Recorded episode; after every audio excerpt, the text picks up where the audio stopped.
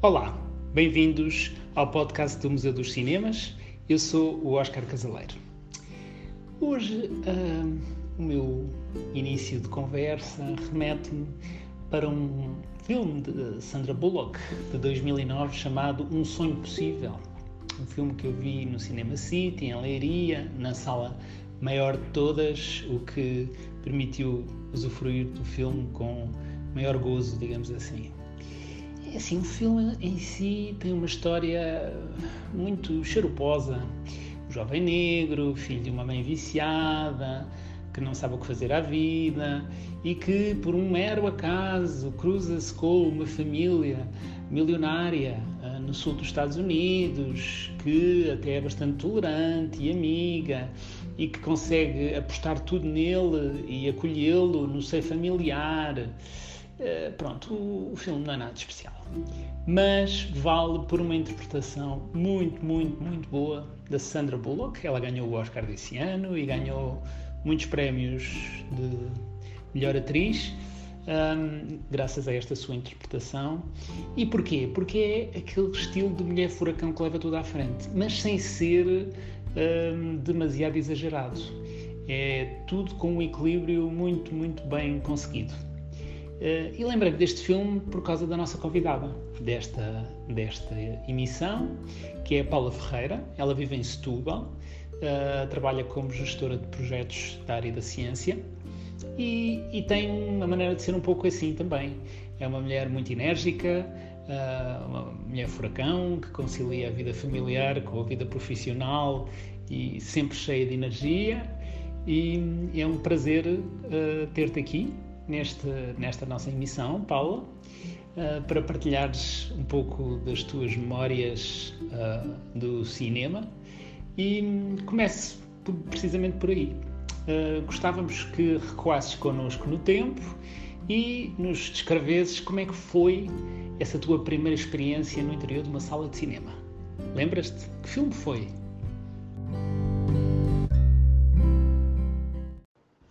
Olá, Oscar. Obrigada pelo convite.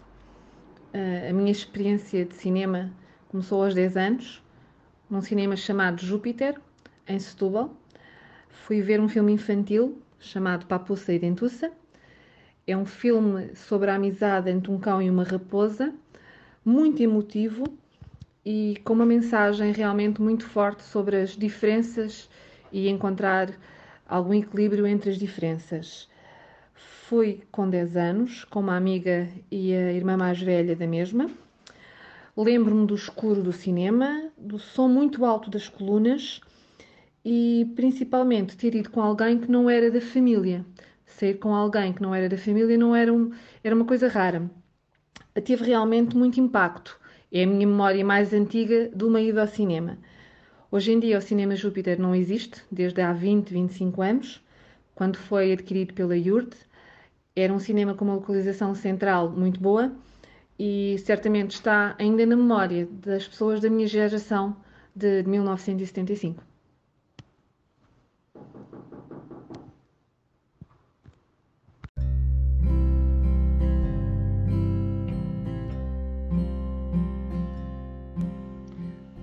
Conta-nos, Paula, as tuas idas ao cinema normalmente eram acompanhadas de um programa de lazer ou era a maior parte das vezes apenas uma ida ao cinema? Apenas, entre aspas, claro.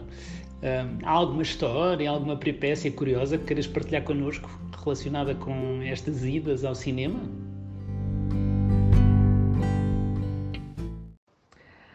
Bem, eu sempre fui ao cinema porque gosto muito de cinema e fui ao cinema com grupos de amigos fui ao cinema com amigos isolados, fui ao cinema uh, como encontro social, fui ao cinema como encontro cinéfilo, porque era aquele realizador ou aquele ator. Eu gosto de ir ao cinema, tenho um gosto muito eclético um, e a minha memória mais divertida de uma saída um, para ir ao cinema foi com a minha madrinha ver o Mamma Mia, a primeira, a primeira versão do, do Mamma Mia, do musical. Uh, foi extremamente divertido. Eu conheço muito bem uh, as músicas do, do Zaba e estar a, a cantar ABBA com a minha madrinha, que tem mais de 40 anos do que eu, que é de outra geração, tornou-se uma ida ao cinema muito, uh, muito engraçada, muito divertida, que me deu memórias dela que de outra maneira eu não tinha, por exemplo, foi uma figura um bocadinho mais austera e que afinal tinha uma personalidade extremamente divertida e, e nesse momento estivemos mais as gerações aproximaram-se, para mim, aproximaram-se e isso foi muito bom. Portanto, é uma memória muito boa que eu tenho uma ida ao cinema.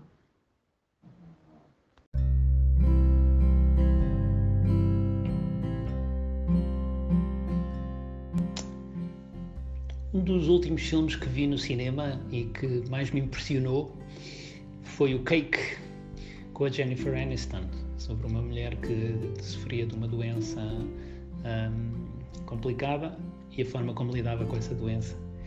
Um, e tu, Paula, conta-nos que filme ou que filmes é que viste no grande ecrã que te tenham tocado especialmente? Queres partilhar isso connosco?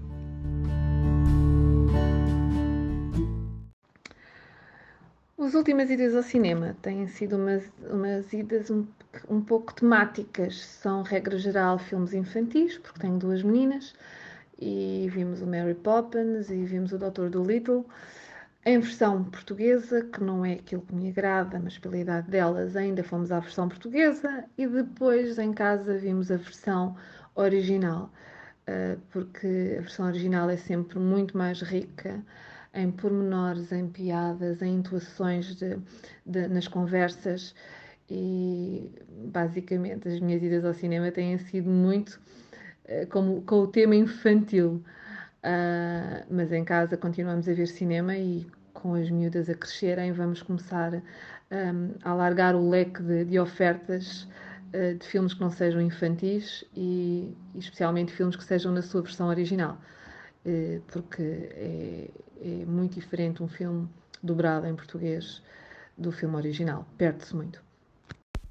Obrigado, Paula. Foi um prazer ter aqui a tua visita no nosso podcast.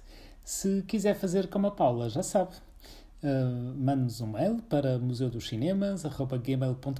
museudoscinemas.gmail.com museudoscinemas.gmail.com e partilhe connosco as suas memórias. Basta só dizer que gostaria de participar no nosso podcast e eu depois entrarei em contacto. Se quiser apenas uh, seguir as nossas novidades, basta ir ao Facebook, à página do Museu dos Cinemas, ou então ao nosso blog, museudoscinemas.wordpress.com. Siga-nos e vai ter sempre todas as informações atualizadas no seu e-mail. Obrigado, até à próxima!